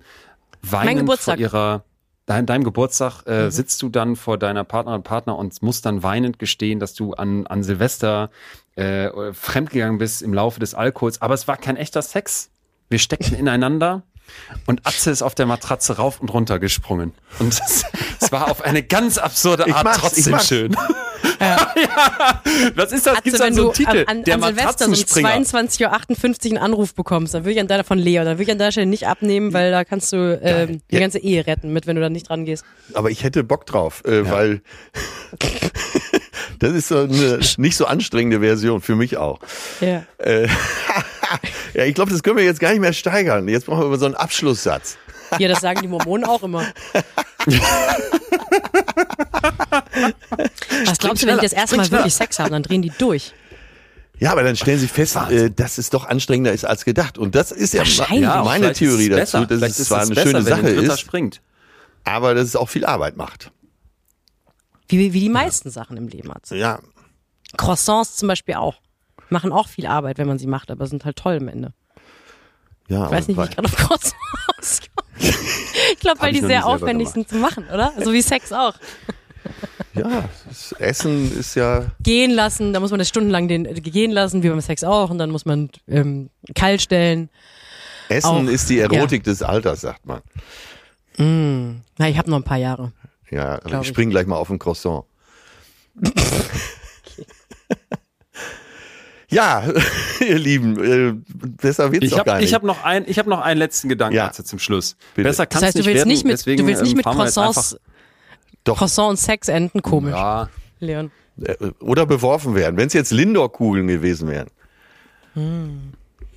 dann. Nein, ich habe mir noch einen Satz rausgeschrieben, Sophie. Und wir haben hier immer bei uns so ein bisschen den Anspruch, dass wir uns Sachen auf den Unterarm tätowieren könnten. Wirklich getan haben wir es, glaube ich, noch nie. Aber der ist für mich kurz davor. Und ähm, ich weiß nicht, ob der noch ein zu großes Fass aufmacht, aber irgendwie fand ich den so schön, weil ich das auch psychologisch so schön fand. Nämlich, wer denkt, etwas ist grundlegend falsch mit ihm, empfindet es nicht als absolute Anmaßung, wenn er falsch behandelt wird. Und in diesem Ich fühle mich falsch, und das passt auch zu diesem Heidegger in der Welt sein, mein Dasein, da hat er ja auch ganz viel drüber geschrieben. Ich habe einen äh, befreundeten Psychiater, der auch immer wieder mit dessen Sätzen kommt. Es sei mal dazu gesagt, dass der, glaube ich, ähm, charakterlich ein Single ziemliches Arschloch war, wobei Single ist, wobei Hannah Arendt über den gesagt hat, ähm, er hat, er hat, es wäre falsch, ihm einen schlechten Charakter zu unterstellen. Er hatte überhaupt keinen Charakter. Ähm, aber dieses Dasein und Grund sich falsch fühlen und dann in Kauf nehmen, dass andere einen falsch behandeln. Da dachte ich, yo, das ist, das zog sich auch so, das stand relativ weit am Ende deines Buchs, das zog sich auch immer wieder durch, durch verschiedene Teile von dem, was ich lesen konnte in der kurzen Zeit und dachte, schöner Gedanke. Ich weiß jetzt gar nicht, ob ihr da noch was zu sagen wollt. Ich wollte ihn aber hier noch mit, mit allen teilen, die uns heute zuhören und mitfeiern. Ich, äh, also wenn ich darf, sage ich noch kurz was dazu, weil ich Unbedingt. glaube, das ist im Grunde genau die Logik hinter der Frage, warum gehen Leute Beziehungen ein, in denen sie schlecht behandelt werden? Ja, warum ja. ähm, so, wa warum behandeln sie sich selbst so, dass sie krank werden? Und ich glaube, ich komme schon, und jetzt bin ich doch nochmal kurz die Stimme einer Generation, ich glaube, ich komme aus einer Generation, in der wir richtigerweise sehr genau darauf achten, nicht die Opfer einer Situation zu shamen, also die Person, die in einer zum Beispiel missbräuchlichen Beziehung ist, ist nicht diejenige, die daran, die sie was verändern muss. Gleichzeitig sorgt es aber auch ein bisschen dafür, dass man die Selbstermächtigung, die in so jedem Menschen ist, ein bisschen ähm, unter Wert verkauft, weil ich bin nicht schuld, wenn ich in einer missbräuchlichen Beziehung bin. Gleichzeitig bin ich aber der Grund, warum ich in dieser missbräuchlichen Beziehung war. Ich habe mir diesen Partner nicht ausgesucht, weil ich so wahnsinnig viel von mir halte, sondern weil ich insgeheim äh, gewisse Sachen attraktiv finde, an dem schlecht behandelt werden. Und so, das ist, glaube ich, das, was mich seit Jahren fasziniert, ein, ein Mittelmaß zu finden zwischen nicht mich selber dafür fertig machen, wenn ich mich in gewisse Se- Situationen selbst gebracht habe, gleichzeitig aber eine Person werden, die das nicht mehr möchte. Und das ist, glaube ich, das, was in diesem Satz steckt. Leon hält verschmerzt seine Hand an die Schläfe, was natürlich man jetzt im Podcast nicht sehen kann, leider. Ja, ich habe sie, ich habe sie nicht verschmerzt. Ich habe sie, ich habe an Antje Joel gedacht. Die habe ich interviewt, eine Journalistin, die ähm, mehrmals in missbräuchlichen Beziehungen und auch mit sehr heftiger häuslicher Gewalt ähm, konfrontiert war. Und Ich hatte auch diesen Gedanken, den du da hast, mit dem nicht ich suche mir das aus und nicht die, die, die betroffene Person, das Opfer ist irgendwie schuld, sondern natürlich der, die Person, die das macht. Und ich habe sie dann auch gefragt, gibt es da solche Muster? Und muss man sich dann nicht auch anfangen, irgendwann selber Fragen zu stellen und hinterfragen? Und sie hat da sehr stark abgeblockt und hat sich so sehr gegen diesen, und das war ich jetzt gerade nicht ganz sicher, ob es tatsächlich dein Gedanke ist, aber gegen diesen Gedanken verwehrt dass ich dann anfange bei mir zu gucken, warum suche ich mir solche Männer aus? Bin, habe ich da vielleicht Muster in mir drin, dass ich auf sowas, was heißt stehe, aber dass das mich irgendwie äh, gefühlt ergänzt. Und sie meinte einfach so ganz klar, nee, Mann, du kannst da einfach Pech haben und dann passiert das und das kann dir auch zweimal passieren und rein statistisch ist sowas gar nicht so unwahrscheinlich und das war, weshalb ich gerade so ein bisschen sortieren musste. Also wenn wir jetzt bei, bei der natürlich die Statistik für äh, häusliche Gewalt und missbräuchliche Beziehung ist total duster. Ja. Also am meisten Angst ja. muss eine Frau haben vor ihrem Partner oder Ex-Partner oder dem Mann, äh, Vater ihres Kindes. Aber ich, ich finde es interessant, dass du da so drüber nachdenkst, weil ist diese Behauptung nicht im Grunde eine, die potenziell deine ganze Disziplin über den Haufen werfen würde, weil Natürlich suche ich mir Partner, wenn ich relativ untherapiert bin und vielleicht potenziell eine unglückliche Kindheit hatte oder potenziell eine schwierige Kindheit, die mich auf, die mir Glaubenssätze, die mich Glaubenssätze wiederholen lassen. Wenn ich gelernt habe, ich bin nicht gut genug, ja. dann suche ich mir einen Partner, der sich, der mir das auch zeigt, unterbewusst, weil das fühlt sich wie Heimat an. Ähm, das wäre mir jetzt, das, das ist eigentlich die perfekte Steilvorlage für mich, um doch für meine Disziplin total zu werben. Das kann ja sein, das kann auch sein, dass du oder jemand anders oder auch viele, die jetzt zuhören, denken, jo, genau so ist das. Aber da müsste ich jetzt die, die Datenlage zu sehen. Da würde ich jetzt mhm. wissen wollen, wie oft ist das tatsächlich so? An welchen Stellen klingt das einfach nur sehr plausibel, ist aber vielleicht eine selbsterfüllende Prophezeiung in der Selbstbetrachtung? An welchen Stellen ist es vielleicht auch genau andersrum? Weil ich habe einfach so viele Phänomene in der Psychologie mittlerweile erlebt, die so ganz anders sind, als man erstmal erstmal annehmen würde und die so ganz anders sind als die Binsenweisheiten, das, das will ich gar nicht sagen, dass das das ist, was du da gerade gesagt hast. Ich habe mir den Satz herausgepickt, weil er mich total anspricht, wo man einfach merkt, oh, es ist doch, es ist doch deutlich komplexer. Und in diesem Gespräch mhm. mit der mit der Anti Joel war es halt so, dass ich merkte, oha, so noch gar nicht drauf geguckt. Ich wäre jetzt auch in diese Story reingegangen. Was waren da für Muster bei dir? Was hast du in der Kindheit mitbekommen? Und wieso pickt man sich dann zweimal sogar so einen Mann raus? Ne? Und da hat die halt eben ganz klar Kontra gegeben und hat das auch, finde ich, sehr plausibel und im Übrigen auch mit einer ganzen Reihe von Daten und auch einer ganzen Reihe von Studien, die sie für ihre Arbeiten, weil sie da auch drüber viel geschrieben hat, ähm, recherchiert hatte, ähm, hinterfragt oder sogar widerlegt, je nachdem, wie weit man gehen möchte. Ja. Ich habe natürlich jetzt auch mit dieser, diese, diesem Beispiel der, der missbräuchlichen Beziehung, wo man ich übrigens auch überhaupt noch nicht potenziell gewalttätige Beziehung meinte, sondern ne, man, also heute Modewort toxische Beziehung ist ja auch eine missbräuchliche auf eine ja. Art. Da habe ich auf jeden Fall schon eine ganze Reihe von selber geführt. Deswegen, das ist auch das, worauf äh, diese Stelle im Buch so ein bisschen an, an ähm, zählt. Ja. Und deswegen habe ich das jetzt als Beispiel genommen, weil das etwas ist, was ich total kenne und ich diese Muster bei mir selber total erkannt habe irgendwann. Und äh, im Buch allgemein geht es vor allem darum, dass man als Frau gewisse Sachen aushält, weil man glaubt, na ja, jede Frau muss das halt durchmachen. Das heißt, ich ja, will da glaube ich ja, jetzt ein bisschen ja, äh, dir recht geben, Leon, das ist war, war mit Sicherheit sehr doll vereinfacht, vor allem wenn man da über Menschen spricht, die das halt heute erleiden müssen und da drin stecken. Ich glaube allerdings für mich persönlich fest daran, dass viele Sachen dass man sich mehr Sachen unterbewusst bewusst aussucht, als einem klar sind. Und das war zumindest ja. für mich immer wahnsinnig hilfreich, festzustellen, dass mir nicht die meisten Sachen nicht aus Versehen super zufällig passiert sind, sondern es ganz, ganz viele Momente in jeder zwischenmenschlichen Beziehung gibt, wo man potenziell sagen kann, ah nee, weißt du was, mm -mm, eigentlich nicht, Dankeschön. Und das ist, glaube ich, ja, das strahle ich. Das noch. ist auch, glaube ja. ich, das, äh, wo die Klammer wieder zugeht, weil du bist ja relativ ja. Äh, leicht jetzt gerade in dieses Thema gestartet und äh, hast gesagt, da bin ich dann doch für einen kurzen Moment mal Sprachrohr meiner Generation. Und äh, wahrscheinlich seid ihr auch die Generation, die äh, in der Elterngeneration beobachten, äh, auch bei Onkels und Tanten oder Nachbarn und so weiter, wo man sich relativ früh als Jugendlicher im Leben gefragt hat, warum sind die eigentlich zusammen?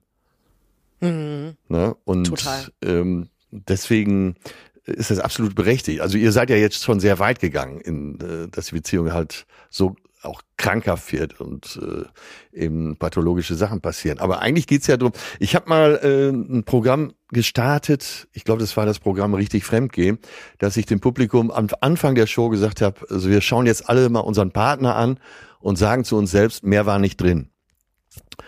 Ja, und äh, das ist, glaube ich, auch diese Hor- Beobachtung. also wenn man Horror, ja. ja, Das ist also, ich, natürlich ist es mit Sicherheit in dem Moment ein totaler Lacher, aber ich ehrlich Ja. gesagt äh, in den letzten, also das ist das ist jetzt wirklich ein mindestens Milieu-Generationen-Phänomen, Ja. dass einfach weniger Beziehungen geführt werden von Frauen aus, weil also in heterosexuellen Beziehungen mit Sicherheit die Frauen tendenziell eher draufzahlen, was so Selbstaufgabe angeht und ähm, Ja. wie viel Leben meines Partners muss ich übernehmen, weil Männern einfach ich will da gar, in dem Moment jetzt gar keine Mutmaßung anstellen, aber Männer sind potenziell eher fein ohne Partnerin als andersrum, vielleicht auch so gesellschaftlich vermittelt.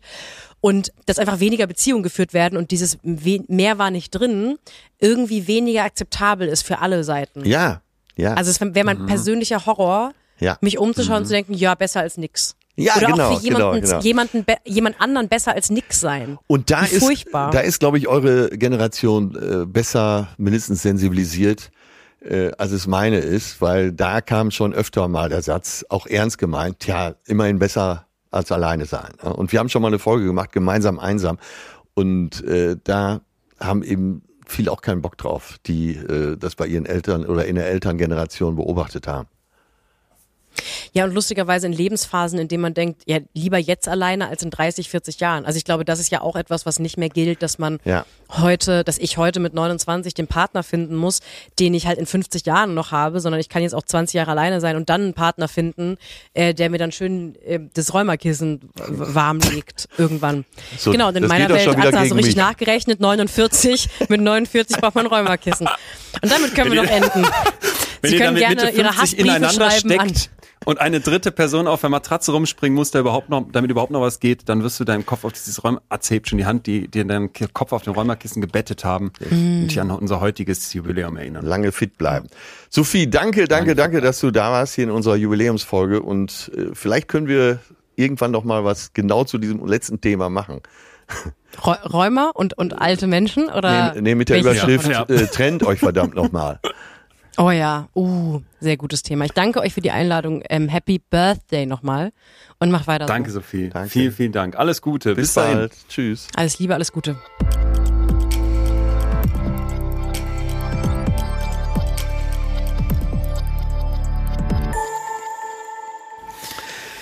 Was ein Vergnügen, oder? Was für eine, was für ein schönes Geburtstagsfest. Ja. Alle, alle Kinder waren da. Ja, nee, total schön. Wirklich. Ähm, ich freue mich auf die, ich freue mich jetzt schon auf die nächsten vier Jahre hier mit dir, mit tollen Gästen wie Sophie Passmann und wer sonst so alles hier da Ja, war. wollte ich gerade nächste sagen. Woche haben wir, nächste Woche haben wir ja auch einen Gast. Allerdings da geht's äh, wieder voll rein in die Psychologie im Sinne von äh, Wissenschaft und äh, da wollen wir noch nicht zu viel verraten. Aber es schließt eigentlich ganz schön an die heutige Folge an, nämlich äh, narzisstische Liebesbeziehungen. Ja, aber nee, ich freue mich, ich freue mich echt auf die ganze Zeit hier noch. Vor allem, wenn ich jetzt zurückblicke und halt weiß, was vier Jahre betreutes Fühlen vielleicht auch mit einem selber, mit mir gemacht haben, bin ich jedes Mal dankbar. Ich muss jetzt mal ganz selbstbewusst sagen, wir, so als Gast lassen wir wirklich nicht jeden hier rein, ne? Kann man schon so sagen. Wenn Wer schon alles wollte und wem wir schon alles Ja. abgesagt haben. ja, ja.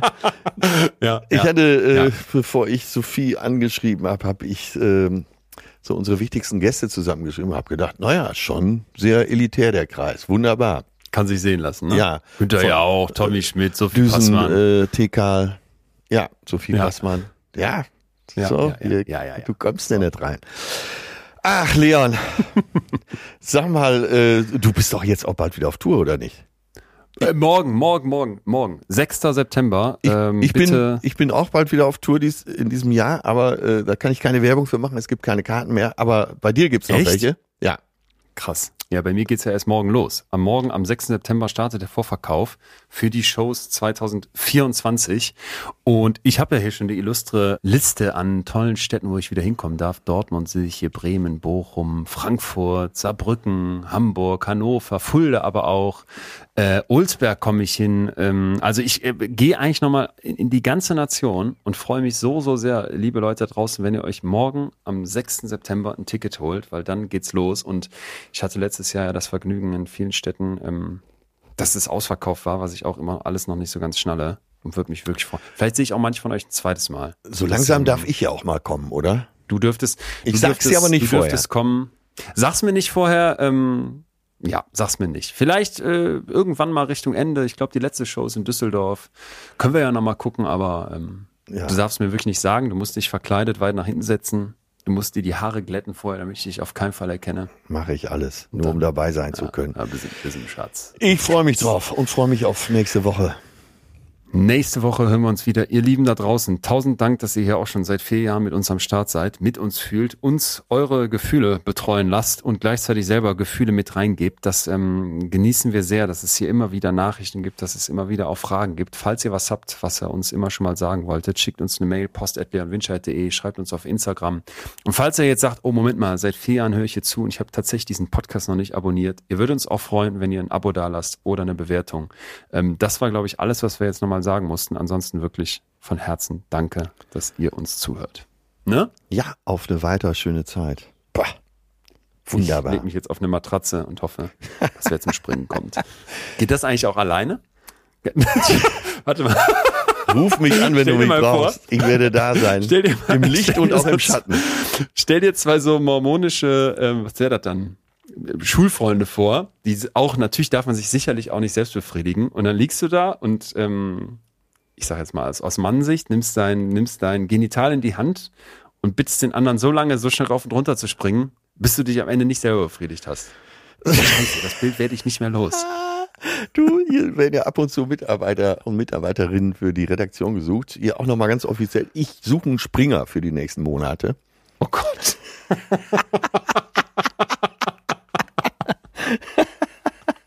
In diesem Sinne, mach's allem- gut. Bis nee, ich nächste glaub, Woche. Ich, das wäre das wär so ein geiler Mittelalterjob gewesen. Weißt du, wie so, wie so, ein, wie so ein Barde oder sowas gab's auch den Springer. Ja. Und das ist dann so eine 125.000 Euro Frage bei Millionär. Wa- Was machte der Springer? Geil. Das, Ja. Ich werde ich werd jetzt erstmal recherchieren, ob das stimmt und ob es da Bilder zu gibt. Atze. Und dann dieses Küsse, Anlernen auch, dass man sagt, so, hier, Ja. pass mal auf, ich mach's dir nochmal vor. So wird gesprungen. Ja.